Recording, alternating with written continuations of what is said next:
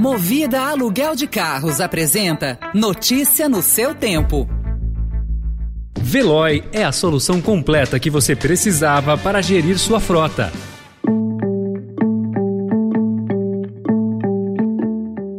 Olá, seja bem-vindo, seja bem-vinda. Começa agora mais uma edição do Notícia no seu Tempo. Esse podcast é produzido pela equipe de jornalismo do Estadão para você ouvir em poucos minutos as principais informações do jornal. Entre os destaques de hoje, Banco Central eleva juro a 11,75% e indica mais altas para tentar conter a inflação. Delator diz que Ecovias deu 3 milhões de reais em caixa 2 a Alckmin. E Rússia esboça com Ucrânia plano para por fim a guerra, mas amplia ataque. Esses são alguns dos assuntos que você confere nesta quinta-feira, 17 de março de 2022. Estadão apresenta Notícia no seu tempo.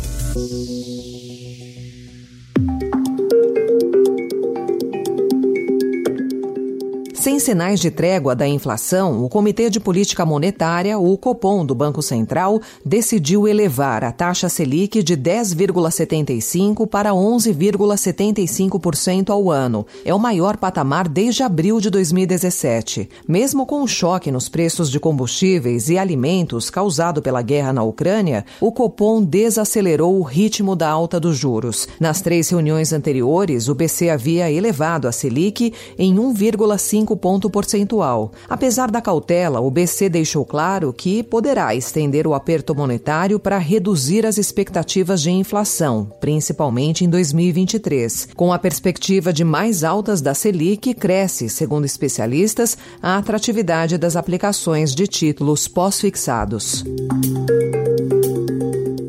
Ucrânia e Rússia fizeram ontem progressos significativos em um plano de paz provisório de 15 pontos, incluindo um cessar-fogo e a retirada russa em troca da neutralidade ucraniana e de limites para suas forças armadas, segundo o jornal britânico Financial Times. Os dois lados teriam discutido um acordo que envolveria a Ucrânia abandonar a sua intenção de entrar na OTAN e prometer não aceitar bases militares estrangeiras ou armamento. No entanto, apesar do avanço, avanço, os russos continuaram a atacar deliberadamente alvos civis. Sinais de massacres ocorreram em várias partes da Ucrânia.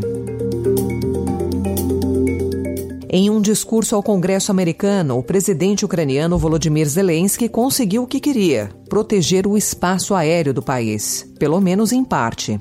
I have a dream.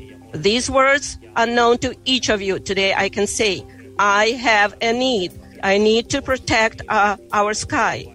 Logo em seguida, o presidente dos Estados Unidos, Joe Biden, anunciou o envio de mais de 800 milhões de dólares em armas antiaéreas e drones para a Ucrânia. No mesmo discurso, Biden disse ontem, pela primeira vez com todas as letras, que o presidente russo Vladimir Putin é um criminoso de guerra por conduzir uma invasão brutal ao país vizinho.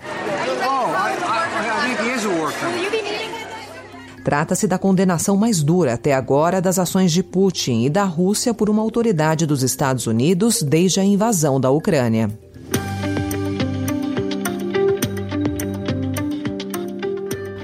O ex-CEO do grupo Ecovias, Marcelino Rafar de Ceras, declarou em 2020, em delação ao Ministério Público de São Paulo, que a empresa pagou mais de 3 milhões de reais via Caixa 2 para campanhas do ex-governador Geraldo Alckmin, que é o provável candidato a vice de Lula. Na esfera criminal, a Polícia Federal em São Paulo concluiu a investigação em fevereiro e o relatório apontou falta de provas contra o ex-governador. Com a homologação feita pelo Conselho Superior do Ministério Público de são Paulo, anteontem, os integrantes da Promotoria de Defesa do Patrimônio Público começarão a ouvir os investigados. O Estadão apurou que pelo menos 30 citados vão ser ouvidos. Alckmin afirmou que suas campanhas jamais receberam doações ilegais ou não declaradas e disse lamentar que, em ano eleitoral, o noticiário seja ocupado por versões irresponsáveis e acusações injustas.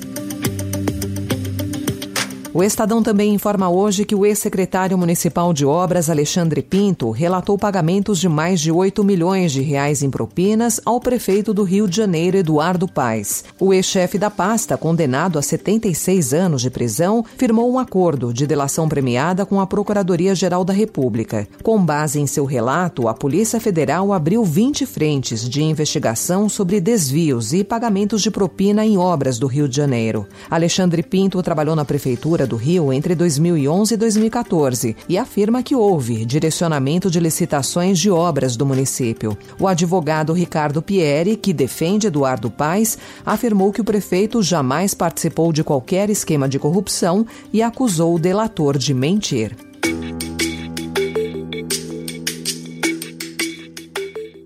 O governo de São Paulo inicia na segunda-feira a aplicação da quarta dose da vacina contra a Covid em idosos com mais de 80 anos. Como requisito, a população-alvo precisa ter recebido a terceira dose há pelo menos quatro meses. Estão aptos a receber a quarta dose a partir de segunda-feira, 21 de março, 900 mil idosos que residem aqui no estado de São Paulo e que têm mais de 80 anos. Até o momento, como orienta o Ministério da Saúde, a quarta dose era recomendada pelo Estado só para pessoas imunocomprometidas, com 12 anos ou mais. A recomendação da gestão paulista é de que todos os imunizantes disponíveis na rede pública poderão ser aplicados nessa nova etapa.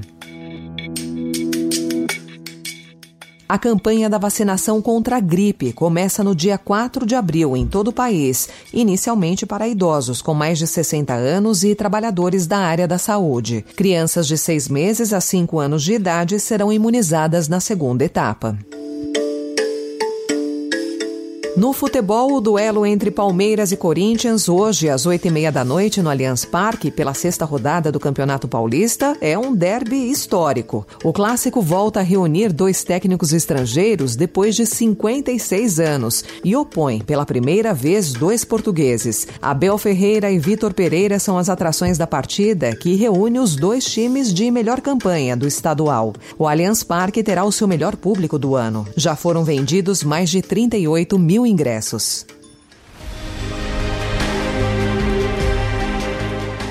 E quando se anuncia uma exposição com obras do pintor holandês Vincent van Gogh, a procura pelo público é imediata. Pois bem, será aberta hoje a mostra imersiva Beyond Van Gogh, no Morumbi Shopping, em São Paulo, que a partir do dia 21 de julho segue para Brasília. Instalada em um pavilhão de mais de 2 mil metros quadrados, construídos no estacionamento do shopping, essa versão para o país foi pensada ainda como uma homenagem à Semana de Arte Moderna de 1922. A exposição fica na capital paulista até o dia 3 de julho. Essa foi mais uma edição do Notícia no seu Tempo, com apresentação e roteiro de Alessandra Romano, produção e finalização de Felipe Caldo. O editor de núcleo de áudio é Manuel Bonfim. Obrigada pela sua escuta até aqui e até amanhã. Você ouviu Notícia no seu Tempo. Notícia no seu tempo. Oferecimento Movida Aluguel de Carros. A vida é para ser movida. Saiba mais em www.movida.com.br. Procurando a rota mais inteligente para gerir sua frota? Veloy é a solução completa que você precisa. Acesse veloy.com.br/empresa e descubra um caminho prático e eficiente para a gestão da sua empresa.